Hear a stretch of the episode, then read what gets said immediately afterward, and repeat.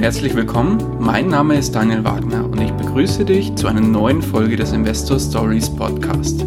Erfahre von anderen Investoren, wie sie gestartet sind und welche Erfahrungen sie auf ihrem bisherigen Weg gemacht haben.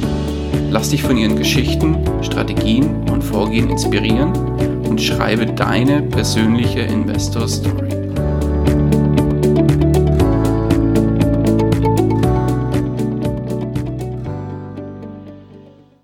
Hallo und herzlich willkommen zu einer neuen Folge des Investor Stories Podcast. Heute zu Gast bei mir Christian Schlick. Hallo, grüß dich. Hallo, grüß dich, Daniel. Schön, dass du da bist. Stellst du dich unseren Hörern ganz kurz vor und sagst zwei, drei Sätze zu deiner Person? Ja, sehr gerne. Also äh, erstmal danke für die Einladung, Daniel. Hat mich gefreut, dass du mich angeschrieben hast. Na klar. Äh, und ich freue mich auch heute hier zu sein. Äh, zunächst mal zu mir. Ähm, ich bin 21 Jahre alt, äh, mein Name wurde ja schon genannt, komme aus der wunderschönen Pfalz und bin im öffentlichen Dienst tätig. Ja, sehr gut. Und du passt natürlich auch in den Investor Stories Podcast, da du selbst deine Finanzen im Griff hast und dein Geld selber investierst. Wie ging es denn bei dir los, dass du dich überhaupt mit dem Thema äh, Investieren bzw. Finanzen auseinandergesetzt hast? Du bist ja erst, erst 21, muss ich sagen, aber ich fand das ganz spannend bei dir. Aber erzähl mal, wie ging es bei dir los? genau, richtig. Ähm, also bei mir ging das alles schon eigentlich als kleines Kind los, weil ähm, das ist eigentlich so das Erste, was man macht, äh, wenn man Geld bekommt. Ähm, da wird es von sparsamen Eltern, wie es meine sind, ähm, halt beigebracht, ähm, dass man äh, sein Geld aufs Sparbuch äh, tut. Das habe ich als kleines Kind getan. Ähm, ich war damit relativ glücklich ähm, die Zinsen waren zu der Zeit auch noch andere. Ähm, heutzutage bekommt man dafür, äh, dafür natürlich nichts. Ähm, ich habe dann äh, durch mein Hobby als Schiedsrichter habe ich dann mein erstes Geld verdient, ähm, habe das dann auch wiederum angelegt und mhm. äh, mit meinen Finanzen, wo ich dann halt mal richtig nachgedacht habe, war im zweiten Lehrjahr meiner Ausbildung, ähm, weil ich habe dann gemerkt, okay, ich verdiene Geld aber irgendwie ähm, bleibt nicht so viel übrig. Und dann habe ich mal äh, so ein bisschen den Grund gesucht, warum das Ganze so ist und habe dann wirklich äh, ein Haushaltsbuch angelegt und habe dann wirklich meine Ausgaben äh, aufgelistet und habe dann gemerkt, wie, äh, wie kostspielig es eigentlich ist, äh, jeden Tag zum Bäcker oder äh, zu sonstigen äh, Dienstleistern zu gehen oder meinetwegen mal einen Döner oder sonst was in der Innenstadt zu essen. Und dass es halt dann auch äh, dem Geldbeutel zu Buche schlägt und ähm, das war dann das erste Mal, wo ich dann halt wirklich über meine Finanzen mal nachgedacht habe. Ähm, richtig investiert habe ich ähm, allerdings erst im dritten Lehrjahr beziehungsweise nach meiner Ausbildung. Ähm, da habe ich dann halt äh, mit Fonds angefangen und habe dann äh, nach der Ausbildung direkt meine erste Immobilie gekauft. Genau. Oh, sehr gut. Das heißt, erstes Investment waren Fonds in Form von aktiv gemanagten Fonds oder ETFs? Aktiv gemanagte Fonds, die dann halt natürlich äh, bei der Bankberatung äh, abgeschlossen worden sind. Oh, okay, schön ein Käffchen äh, eingesagt und einen Keks dazu und dafür gab es dann aktiv gemanagte Fonds. genau, richtig. Sehr gut. Okay, hast du die heute noch? Die habe ich heute noch, ja, ähm, allerdings zu veränderten Strukturen. Ähm, also ich habe da wesentlich äh, viel geändert. Der mhm. Betrag ist ungefähr gleich geblieben, äh, weil ich mich dann auf andere Assets spezialisiert habe. Okay, das heißt, wo ging die Reise hin? Worin investierst du denn heute? Bei mir äh, ist es jetzt momentan so, dass ich halt äh, Fonds habe, in die ich investiere, meine Kapitallebensversicherung. Ähm, ich habe auch noch einen, einen Bausparvertrag, in den ich noch was einzahle. Mhm. Ähm, damit ich auch mich erinnere, dass ich die überhaupt noch habe. Ähm, weil ich finde, wenn man viel hat, vergisst man auch äh, manchmal dann vielleicht etwas. Ähm, genau, ich investiere natürlich in Immobilien, äh, direkt in Aktien auch und äh, auch in Peer-to-Peer. -Peer. Also ich mache äh, vieles, aber auch nur wirklich das, mit dem ich mich auch wirklich aktiv auseinandersetze. Ähm, genau, ich bin zum Beispiel niemand, der in Kryptowährungen investiert, weil ich mich damit überhaupt nicht auseinandersetzen will, als Beispiel. Okay, ja, sehr gut. Das heißt, äh, das sind so gesehen ja drei Standbeine. Einmal sind es, oder eigentlich sind es ja vier, wenn ich das jetzt gerade richtig verstanden habe. Einmal sind es aktiv gemanagte Fonds, mhm. Aktien, also an der Börse. Dann ja. sind es Einzelaktien in Immobilien und P2P-Kredite. Richtig? Genau, richtig. Richtig. Okay. Und wenn man jetzt von oben drauf schaut, wie setzt sich dein Gesamtportfolio in den einzelnen Bereichen ungefähr prozentual zusammen? Das ist eine ganz gute Frage. Das ist eigentlich äh, ein Kuchen mit sehr vielen Stücken. Ähm, ich habe mir das letztes Mal angeschaut und äh, da habe ich so circa 15 Prozent äh, meines Vermögens in den Fonds investiert, 13 Prozent ähm, direkt in Aktien, 14 Prozent in Bausparen, wobei ich da sagen muss, das kommt natürlich durch die Anfangszeit, äh, wo ich dann halt mehr auf den Bausparer gesetzt habe. Mhm. Ähm, 19 Prozent habe ich in Immobilien derzeit und ähm, 17 Prozent sind sonstige Anlagen. Bei den Immobilien muss ich dazu sagen, das ist wirklich nur der abbezahlte Wert, also eigentlich das, was mir gehört. Äh, also, Vermögen. Äh, Gesamtvermögen Immobilien minus Schulden. Genau, richtig. Mhm. So schaut's aus. Und äh, an Cash-Position habe ich circa 20 Prozent, weil ähm, ich lebe auch nach dem Motto ein bisschen Cash is King, vor allen Dingen, wenn wir jetzt den Konjunkturzyklus vielleicht oder hoffentlich starten, ähm, dass wir in eine Rezession kommen. Ähm, das wäre natürlich für die, die jetzt gerade ähm, im Hoch gekauft haben, wäre das natürlich jetzt äh, bei Aktien zum Beispiel äh, ein schlechter Ausgang, beziehungsweise die würden dann halt nachkaufen, aber für gerade für uns jungen Menschen, die dann halt gerade mit dem Investieren anfangen, ähm, ist es sehr lehrreich, äh, vor allen Dingen in Rezessionen einzusteigen, ähm, damit man auch was lernt und damit man auch die Gewinne halt für die nächsten Jahre mitnimmt. Ja, klar. Ja, spannend. Du bist quasi mit 21 schon sehr, sehr, sehr breit aufgestellt. Wie kommt es, dass du dich da mit den einzelnen Themen oder dass du immer wieder neue Investmentarten hinzugenommen hast und nicht bei einer explizit geblieben bist? Wie kam es? Das ist eine gute Frage. Ähm, der Anfang ähm, oder warum, warum ich das gemacht habe oder warum ich diese Investments auswähle, ähm, sind viele verschiedene Gründe, wo ich jetzt nicht wirklich einen entscheidenden Grund raussuchen kann. Aber wenn ich mir ein Investment raussuche, beziehungsweise wenn ich etwas entdecke ähm, dann ist es zum Beispiel über äh, Finanzblogs, über YouTube-Videos, wo ich dann halt wirklich meine Informationen heranziehe, aber auch durch Bücher. Also ich habe mich auch schon mal für Optionen interessiert, wobei mir das dann zum Beispiel ein bisschen äh, zu speziell war. Ähm, und meine Investments äh, wähle ich zum Beispiel jetzt, das ist mein Vorsatz, in Zukunft so aus, ähm, dass ich wirklich mehr direkt in Werte investiere, statt über äh, gemanagte Produkte. Okay, das heißt äh, beispielsweise, um bei der Börse zu bleiben, nicht mehr auf, aktive, äh, auf aktiv gemanagte Fonds setzen, sondern auf Einzelwerte, auf Einzelaktien. Genau, richtig. Das bedient natürlich ein höheres Risiko. Ähm, das kann man unter anderem sagen. Ähm, allerdings gestalte ich meinen Korb, den ich an Aktien äh, habe, selbst im Gegensatz zum aktiv gemanagten Fonds. Da überlasse ich ja jemand anderes die Verantwortung über mein Geld und so nehme ich äh, die Verantwortung auf mich und bin dann halt auch dafür zuständig, wenn es dann halt eben mal nicht so gut läuft. Mhm, genau, richtig. Ähm, kommen wir mal auf die einzelnen Investmentarten kurz zu sprechen. Und zwar fangen wir mal an mit dem Thema, was wahrscheinlich am schnellsten abgehakt ist, und zwar dem Thema äh, P2P-Kredite. Auf wie viele Plattformen bist du denn aktiv? Da muss ich sagen, das wird vielleicht die meisten äh, verwundern ich bin nur auf einer Plattform aktiv und das ist Mintos. Mintos. Dachte genau. Mintos ist die Einsteigerplattform. Ich bin bisher auch dabei geblieben. Ähm, ganz einfach, weil ich finde, Peer-to-Peer -Peer ist auf jeden Fall eine gute Sache. Es lohnt sich auch. Ähm, allerdings will ich das Risiko äh, nicht so maximieren, weil jeder, der investiert, muss auch wissen, es gibt bestimmte Risiken. Und bei Peer-to-Peer, -Peer, und das spreche ich auch offen und ehrlich an, gibt es halt das Risiko, dass ähm, du jemanden Geld leist, der im Ausland sitzt, wo du überhaupt keine personenbezogenen Daten wirklich hast. Ähm, du trittst zwar äh, die, äh, das ab, aber ähm, das Ganze ist so, dass du dann halt schwierig an die Person drankommst, die das eigentlich zu verschulden hat, wenn sie es nicht zurückzahlt. Und wenn du halt wirklich 10 Euro weise halt ähm, investierst oder 15 oder egal welcher Wert es ist, dann kann es unter anderem schwer sein, an die Person ranzukommen, auch wenn du mit Rückkaufgarantie äh, kaufst. Es kann auch natürlich sein, dass man an äh, Anbahner äh, pleite geht. Ähm, das sind alles Risiken, die es gibt. Es heißt aber nicht, dass sie zwangsläufig eintreten. Hm, ja, klar. Also ich möchte jetzt nicht äh, wirklich äh, die Wand schwarz malen, aber es gibt wirklich Risiken und denen muss man sich halt eben einfach bewusst sein. Genau. Genau. Nee, sehr gut. Ähm, hast du vor, noch weiter auszubauen bei P2P oder also plattformtechnisch? Ja, also ich habe ein paar Plattformen auf jeden Fall ins Auge genommen. Die beobachte ich auch.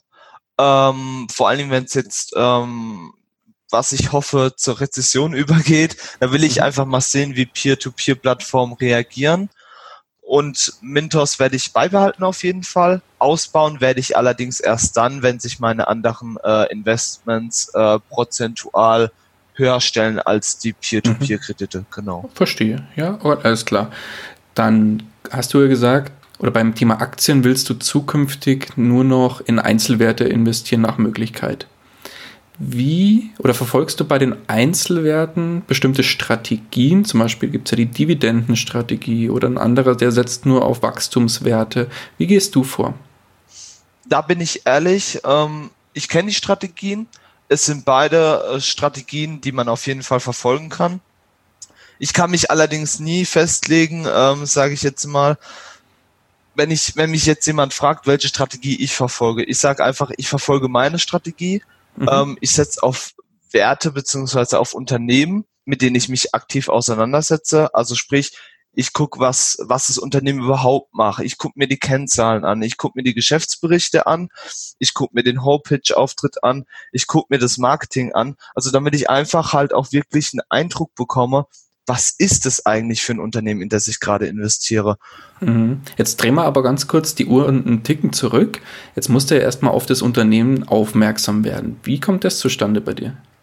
Das ist zum Beispiel meistens durch Finanzblogs ah, okay. oder durch YouTube-Videos oder einfach auch, ähm, da finde ich, ist Facebook wiederum etwas Gutes. Ähm, Facebook zeigt dir ja teilweise personalisierte Werbung an. Und manchmal mhm. ist es ein oder andere Produkt, wo du dir denkst, okay, das spricht mich eigentlich an, aber ich will das überhaupt gar nicht kaufen, weil ich äh, mit dem äh, mit dem Gedanken vorangehe, wenn mir eine Werbung angezeigt wird, dann gibt es jemanden, der auf jeden Fall darin investiert und wer investiert, muss entweder Geld haben oder er will wachsen. Und ähm, dann schaue ich mir halt eben, wenn es ein börsennotiertes Unternehmen ist, gucke ich mir das Unternehmen dahinter an und bewerte es für mich. Das sind zum Beispiel äh, die Möglichkeiten, die es gibt. Natürlich mhm. gibt es halt die Klassiker, ähm, wie man sie ähm, in den äh, Dividendenaristokraten findet oder so. Da kann man ja, sich klar. natürlich vollkommen äh, informieren. Nee, aber spannender Ansatz mit der Werbung, den habe ich auch so noch nie äh, bewusst gehört äh, und, oder mir mal selber darüber Gedanken gemacht. Eigentlich ein schöner Ansatz. Ähm, ja, sehr gut. Und wie gehst du dann vor, wenn du dann, sagen wir mal jetzt, jetzt äh, mal ganz blöd gesagt, hast ein Unternehmen gefunden, das du über einen Finanzblog äh, vorgestellt gekriegt hast, weil es eine bestimmte, ein bestimmtes Geschäftsmodell hat, was, dir, was du, für dich ganz spannend ist. Wie gehst du dann weiter vor? Also ich mache das so, ähm, das ist vielleicht ähm, ein Mix aus nicht zu schnell und auch nicht zu lang hinauszögern. Ich gucke mhm. mir den Kurs zwei Wochen an. Ich okay. lege das auf meine Watchlist und dann schaue ich, wie sich der Kurs verhält. Ähm, wenn er natürlich einbricht, dann gehe ich ähm, wirklich auf die Ursache, ähm, warum dieser Kurs eingestürzt ist. Und ähm, ich nenne da jetzt zum Beispiel mal ein Beispiel. BASF zum Beispiel ist letztes Jahr eingebrochen, weil der Reinhalt niedrig stand. Unter mhm. anderem. Es gibt natürlich noch andere Gründe. Die mussten natürlich ihre Produktion herunterfahren. Ähm, das ist zum Beispiel so ein klassischer, wie man sagt, Homebuyer ähm, mhm. wenn man sich halt eine Aktie aus dem DAX äh, raussucht. Da, das war halt für mich BASF. Und äh, die Aktie habe ich dann halt äh, mit 60 Euro pro Stück gekauft. Und ja, die ist dann auch gleich wieder, ähm, weil ich halt halt auch für einen äh, kurzfristigen Trend gehalten hat, dass es äh, nach unten ging, habe ich dann auch gekauft und derzeit steht der Kurs, glaube ich, bei 63 oder 62 Euro. Genau. Okay. Ja, verstanden. Und äh, gibt es dann irgendwie ähm, auch noch weitere Themen, die du dir anschaust, aller Geschäftsbericht oder wie tief steigst du in die einzelnen Werte ein? Wenn ich natürlich ganz tief einsteigen will, äh, könnte ich es so machen, dass ich mir eine Aktie kaufe und gehe auf die Hauptversammlung. Ähm, den Ansatz habe ich auch schon gehört, habe ich persönlich noch nicht gemacht. Mhm. Ähm, allerdings sind das so meine Grundpfeiler jetzt, äh, wo ich anstelle für eine äh, Analyse Ähm, natürlich sollte man auch äh, gucken, welche Nachrichten man bekommt und ob die Nachrichten eventuell nicht vom Unternehmen dementiert oder bestätigt werden. Das ist auch ganz wichtig, weil wenn jemand ein Gerücht in die Welt setzt und sagt, das Unternehmen ist pleite, weil es x, äh, x,xx Schulden hat, dann muss es nicht zwangsläufig stimmen. Also ich gehe immer ähm, wirklich ja dazu über, dass ich dann halt wirklich gucke, stimmt das eigentlich, was da gesprochen oder geschrieben oder gesagt wird. Mhm, verstehe. Okay, also schaust quasi die aktuelle Nachrichtenlage an und verifizierst es gegen die äh, gegen das Unternehmen, sage ich mal, ob das genau. passt oder nicht. Mhm, verstehe. Genau. Okay, und so lernt man ja auch einiges über die Unternehmen und kann es dann entsprechend besser einschätzen. Sehr gut. Auf jeden Fall. Okay, und jetzt, jetzt kommen wir zu dem viel spannenderen Thema für mich auch, äh, weil wie gesagt, du bist jetzt 21 Jahre alt, aber besitzt bereits erste Immobilien. Wie viele besitzt du denn? Willst du das äh, sagen?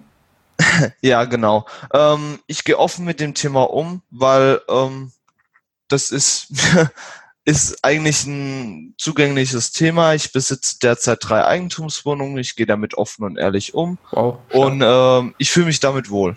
Mhm. Und äh, wie kam es, dass du dich mit dem Thema Immobilien auseinandergesetzt hast? Ähm, den Anfang habe ich damit gemacht, indem ich einen guten Kumpel von mir kennengelernt habe. Äh, der war in der Immobilienbranche tätig und über ihn habe ich eigentlich so das erste Objekt kennengelernt und es ist wirklich faszinierend bei Immobilien. Wenn du das erste Mal eine Immobilie kaufst, bist du noch ganz aufgeregt, weißt eigentlich gar nicht, was auf dich zukommt. Ich muss ehrlich sagen, ich war damals äh, 19, als ich meine erste Immobilie gekauft habe. Ähm, ich wusste eigentlich nicht so richtig, wie man äh, die Rendite einer Immobilie berechnet. Das war vielleicht blauäugig oder naiv, aber schlussendlich ist es gut gegangen. Ähm, die Immobilie ist Cashflow positiv und äh, so habe ich meine erste Immobilie gekauft. Genau. Okay. Und so bin ich halt mit dem Thema Immobilien dann dann halt ähm, habe ich mich da halt vertraut gemacht und wie man so schön sagt, ich habe dann halt Blut geleckt und habe dann weitergekauft. Sehr gut. Das heißt, wann war die erste Immobilie? Die war äh, mit 19 Jahren, also sprich, wow. ähm, das war 2017. Ja, stark. Ja, klasse. Und jetzt ist eigentlich dann drei Stück pro Jahr eine oder wie war's? Nee, das war eigentlich so. Ähm, der Eigentumsübergang für die erste war äh, 2018 am Anfang. Mhm. Und äh, 2018 habe ich dann noch zwei weitere gekauft und okay. ja, genau.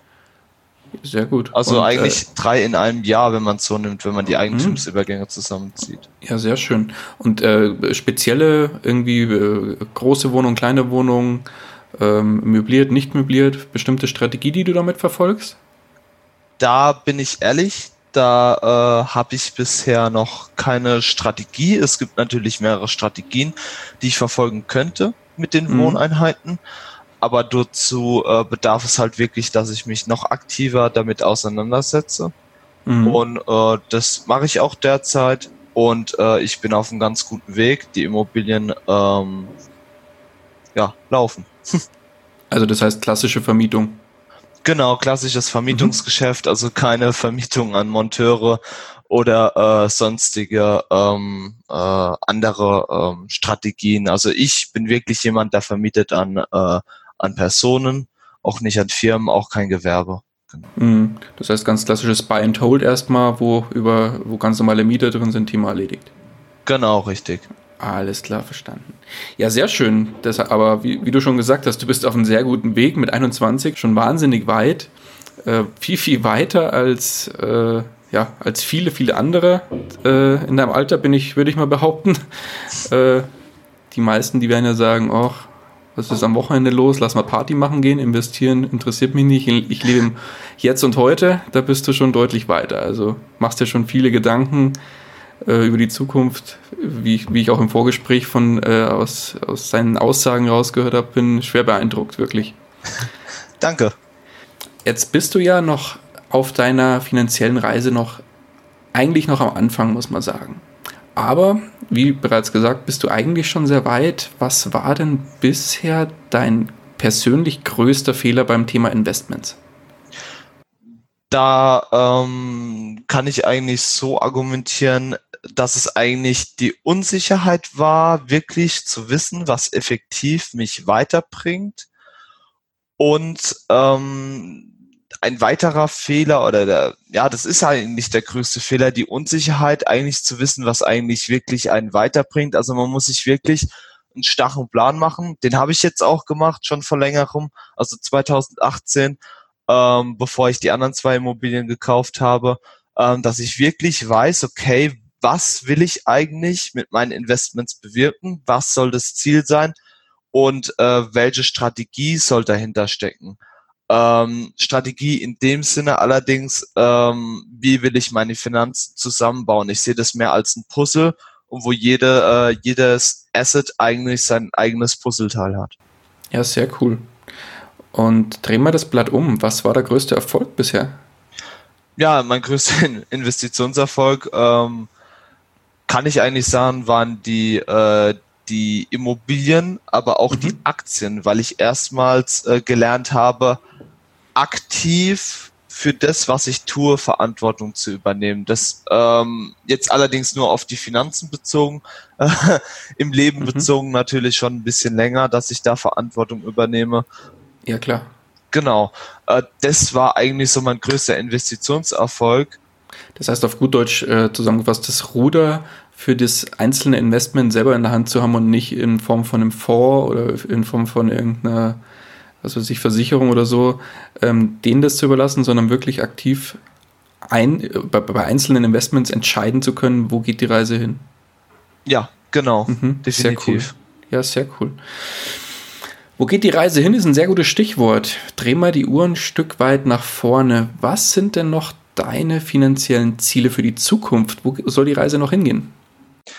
Ja, die Reise ist eigentlich ähm, für mich klar. Ich möchte auf jeden Fall ähm, finanziell unabhängig sein. Also ich möchte mir nicht die Gedanken machen, ähm, ob ich jetzt morgen wirklich äh, arbeiten muss. Das heißt nicht, dass ich nicht gerne arbeite. Ich arbeite sehr gerne. Ähm, aber einfach diese Sicherheit zu haben, unabhängig zu sein äh, von anderen, das gibt mir oder das will ich, dass es mir in Zukunft äh, eine hohe Sicherheit gibt ähm, dass ich äh, Rückschläge auch besser verkraften kann. Und natürlich die finanzielle Ziele sind nicht nur für mich entscheidend, sondern ähm, ich will auch meine Familie unterstützen. Das ist mir zum Beispiel sehr wichtig, weil ich ein Familienmensch bin und mhm. äh, die beziehe ich natürlich auch in meine finanziellen Ziele ein. Ja, sehr gut. Sehr gut. Ich finde es auch schön, dass du den Begriff finanzielle Unabhängigkeit nennst und nicht finanzielle Freiheit, wie es dann auch viele sagen, weil ich finde den Begriff Unabhängigkeit viel schöner, weil finanziell frei, ja, was soll ich sagen? Unabhängigkeit ist für mich eigentlich der bessere Ausdruck für das ganze Thema. Und da passt es sehr gut. Genau. Kommen wir mal zum ganz anderen Thema und zwar dem Thema Bücher. Mhm. Ich denke mal, du hast auf deiner Reise bisher auch das eine oder andere Buch gelesen oder liest du nicht sehr gerne? Wie ist es bei dir? also ich habe auf jeden Fall äh, schon ein paar Bücher gelesen ähm, und ja, ich bin halt so jemand, ich lese, aber ich schaue auch sehr viele YouTube-Videos, Podcasts und Finanzblogs, weil ich bin jemand, der sehr viel lieber über die Praxis lernt, statt über die Theorie, ähm, weil ich das einfacher finde. Es bleibt einfach besser bei mir hängen, sage ich jetzt mal, und äh, ich kann das einfach verinnerlichen. Das, ja, sehr äh, gut. Das heißt, vier, vier Sachen sind bei dir auf dem, auf dem Tablett. Das eine sind Bücher. Was gibt es denn für Bücher, die du besonders empfehlen kannst? Ja, also da äh, würde ich zum Beispiel den Klassiker empfehlen, den hoffentlich äh, jeder liest, weil er bildet ungemein, äh, insbesondere auch die Persönlichkeit. Das ist einfach Rich Dad, Poor Dad von mm. Robert Kiyosaki. Ganz klar. Ein sehr gutes Buch, muss ich sagen. Ähm, mm. Ein weiteres Buch, was mir geholfen hat, war das von Thomas Knebel, äh, Knedel. mhm. Der, das ähm, Wohnimmobilien, Erfolg mit Wohnimmobilien. Genau, richtig. Weil mhm. da auch viele interessanten Persönlichkeiten einfach zusammengefasst sind, ähm, wie die ähm, einzeln agieren, beziehungsweise da sind auch viele Tipps drin. Und ich kann es auch wirklich empfehlen. Das hat mir bei der Vermietung auch geholfen, wie ich meinen Cashflow optimiere. Mhm. Ähm, und natürlich eines der Bücher, was mich auf dem Aktienmarkt äh, oder was mir beim Aktienmarkt den Anstoß gab, war von André Costolani, Die Kunst über Geld nachzudenken. Ah, sehr gut. Klassiker, ja. Mhm. Genau. Auch ein Klassiker, aber ich kann es wirklich nur empfehlen. Ähm, es war wirklich lehrreich Und wenn man mit Aktien anfangen will, dann empfehle ich das als erstes Buch, einfach als Grundlage. Mhm. Und alles weitere folgt dann, wenn man sich einfach mit dem Thema auseinandersetzt. Mhm, sehr gut. Jetzt hast du auch noch ein paar andere Sachen erwähnt, wie Podcasts, YouTube, äh, YouTube-Kanäle und Co. Welche Podcasts kannst du denn besonders empfehlen?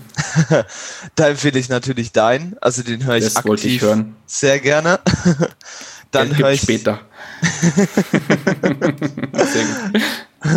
Dann höre ich natürlich ähm, vom Sparkojoten ähm, den Podcast, den er angefangen hat. Und ah. natürlich Aktien mit Kopf. Das sind so meine drei mhm. äh, Favoriten-Podcasts, wo ich auch wirklich regelmäßig reinhöre und was mich auch wirklich interessiert. Bei den Immobilien höre ich zum Beispiel ähm, den Podcast von Thomas Knedel. Den mhm. finde ich sehr interessant, muss ich sagen.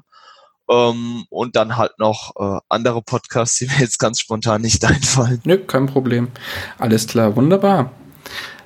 Dann pass auf, kommen wir mal zu einem ganz anderen Thema und zwar dem Thema finanzieller Neustart. Wie gesagt, bei dir ist deine finanzielle Reise ja noch relativ am Anfang, aber nichtsdestotrotz hast du schon viel, viel erreicht. Jetzt stell dir mal vor, du würdest morgen aufwachen und müsstest von vorne beginnen. Du wachst als fremde Person auf, bist quasi nicht mehr derjenige, der du heute bist, hast als neue Person einen klassischen Angestelltenjob, verdienst ungefähr 1500 Euro netto. Und zusätzlich hast du einen Tagesgeldpuffer in Höhe von 10.000 Euro. Jetzt hast du keinerlei Netzwerk mehr. Das Einzige, das dir geblieben ist, ist dein Wissen, das du dir bisher schon aufgebaut hast. Das heißt, das muss nicht neu erarbeitet werden. Und jetzt müsstest du finanziell neu starten. Wie würdest du neu starten? Neu starten würde ich im Endeffekt so, ähm, dass der allererste und der wirklich wichtigste Punkt ist, die Ausgaben so niedrig wie möglich zu halten und wirklich auf das Wesentliche äh, zu begrenzen. Ich brauche keine äh, Schuhe von äh, Gucci, ich brauche kein äh, Alpha Industries oder sonstige irgendwelche Markenprodukten. Ähm, damit jetzt will ich die Marken nicht kritisieren, sondern ich finde einfach, ähm, es tut auch günstige Kleidung. Ich muss mein Geld nicht unbedingt bis aufs letztes, äh, bis auf den letzten Cent ausgeben. Und ähm, ich würde einfach schlau agieren, wirklich ähm, günstig Sachen einzukaufen, so dass man sich auch auf das Wesentliche begrenzt. Und äh, ich finde, ein Verdienst von 1.500 Euro netto ist gut. Ähm, ich habe ungefähr mit dem gleichen Betrag gestartet, ein bisschen höher. Und äh, mit den 10.000 Euro äh, würde ich so vorgehen, ähm, dass ich damit starten würde, ähm, die ersten eigenen Immobilien zu kaufen, weil ich jetzt doch der Mensch bin, also beziehungsweise mit dem neuen, äh, mit dem Wissen, was ich habe, bin ich äh, hier der neue Mensch, indem ich sage, okay, ich investiere direkt und zwar in Immobilien. Ähm, ich mache auch keine Versicherungsabschlüsse. Außer natürlich die gängigen, die halt wirklich Pflicht sein sollten, wie die Haftpflicht. Mhm. Das ist zum Beispiel eine Pflicht. Die BU ist für mich in meinen Augen eine Pflicht. Ähm, und da gibt's noch weitere Versicherungen, aber da am besten mit äh, Versicherungsvertretern äh, oder Honorarvertreter äh, sprechen. Mhm. Und ähm, ich würde das dann halt so machen, wie gesagt, mit den 10.000 Euro Immobilien kaufen, möglichst gucken, dass die Kaufnebenkosten bei ungefähr 3.000 bis 4.000 Euro sind. Mhm. Ähm, das geht natürlich bei 7%, wenn man ohne Makler einkauft, wie jetzt bei uns. Bei uns liegt die Grunderwerbsteuer bei 5%. Ähm, und ich rechne dann äh, für den Notar eineinhalb Prozent und für den äh, für das Grundbuch 0,5 Prozent von dem äh, Kaufpreis aus und dann äh, würde ich davon äh, zwei Immobilien kaufen erstmal, gucken, dass die Cashflow positiv sind. Das findet man insbesondere bei kleinen Wohnungen, die in äh, Metropolregionen äh, zu finden sind, zum Beispiel Mannheim mhm. ähm, oder Stuttgart. Also Stuttgart natürlich jetzt nicht so äh, das beste Beispiel dafür, dass äh, Immobilienpreise niedrig sind. genau. ähm, also wirklich gucken, dass man äh, Renditen über 6,5 Prozent einfährt, finde ich. Das ist so äh, meine Devise. Mhm. Und ähm, dann hat man zumindest mal zwei Immobilien, hat sein äh, Nettoverdienst, sage ich jetzt mal, mit den Immobilien, da man ja einen positiven Cashflow hat, ähm, auf jeden Fall gesteigert. Und dann würde ich noch äh, in Aktien investieren mit den, sagen wir mal, restlichen 2000 Euro, damit kann man gut anfangen. Und so würde ich anfangen jetzt mit, äh, mit dem Wissen, was ich heute habe. Ja, schön. Schöne Sache. Jetzt pass auf, stell dir vor, jetzt kommt ein Einsteiger zu dir und sagt, lieber Christian, ich will heute noch mit dem Investieren beginnen. Wie soll ich starten? Welchen Rat würdest du ihm mit auf den Weg geben? Da bin ich ehrlich, ähm, ich bin kein Finanzberater. Ich bin ähm, auch niemand, der wirklich alles perfekt macht. Und deswegen würde ich ihm einfach raten, investiere sehr weise und äh, relativ vorsichtig und überleg dir wirklich eine Strategie, mit der du starten willst. Mhm. Ähm, es kann natürlich funktionieren, dass man einfach blind losläuft und dann halt richtig investiert, aber man sollte auf jeden Fall einen Plan haben. Was man natürlich nicht machen sollte, ähm, das finde ich, sich zu viel zu informieren und dann nie ins Handeln kommen. Da ist keinem geholfen. Da ist weder äh, deinen Finanzen geholfen noch dir selbst, ähm, weil auch Rückschläge ähm, bilden dich halt eben weiter, beziehungsweise lassen dich schlauer werden, wie du äh, in einzelnen Situationen äh, reagierst. Definitiv. Aus Fehlern lernt man, mit Fehlern wächst man. Genau, richtig. Sehr schön, sehr schön. Dann sind wir auch schon so gut wie am Ende angelangt des Interviews. Wenn dich jemand erreichen will, Christian, wie kann man dich am besten erreichen? Am besten natürlich über Facebook. Mhm. Da habe ich äh, den gleichen Namen Christian Schlick einfach eintippen. Okay. Ähm, und dann findet man mich eigentlich relativ äh, leicht an meinem Profilbild. Junge Person erkennt man halt leicht am Profilbild. Jung, dynamisch. Und erfolgsstrebig. genau, wunderbar. Alles klar, Christian. Dann ganz, ganz lieben Dank für deine Zeit und den schönen Input, den du hier gelassen hast. War sehr beeindruckend und ja, ich bin überzeugt, dass man noch viel von dir hören und lesen wird. Ähm, die letzten Worte des Interviews, die gehören dir. Vielen Dank, Daniel. Ich freue mich, ähm, dass wir das Interview heute geführt haben. Es hat mir auch Spaß gemacht, ähm, etwas weiterzugeben, was ich auch äh, denke, beziehungsweise das vielen Personen äh, zugänglich zu machen. Und ich muss auch wirklich sagen, ähm, Leute, beschäftigt euch wirklich mit euren Finanzen. Das wird vor allen Dingen ähm, für die jetzige Generation, also wir, die jetzt halt im Bereich zwischen 20 und 30 äh, sind, äh, wird es halt wichtig, sich mit seinen Finanzen auseinanderzusetzen, um einfach selbst vorsorgen zu können und dann auch wirklich im Alter sagen zu können, okay, das, was ich gemacht habe, war der richtige Weg und ich kann gut äh, und glücklich leben. Genau. Wunderbar. Schönes Schlusswort. Christian, mach's gut. Mach's gut, Daniel. Ciao. Tschüss. Das war's auch schon wieder mit dieser Podcast-Folge. Ich danke dir ganz herzlich fürs Zuhören. Hat dir der Investor Stories Podcast gefallen, freue ich mich über eine Rezension bei iTunes. Damit hilfst du mir, diesen Podcast für noch mehr Zuhörer sichtbar zu machen. Ich freue mich, wenn du auch beim nächsten Mal wieder mit dabei bist. In dem Sinne, habe die Ehre, dein Daniel.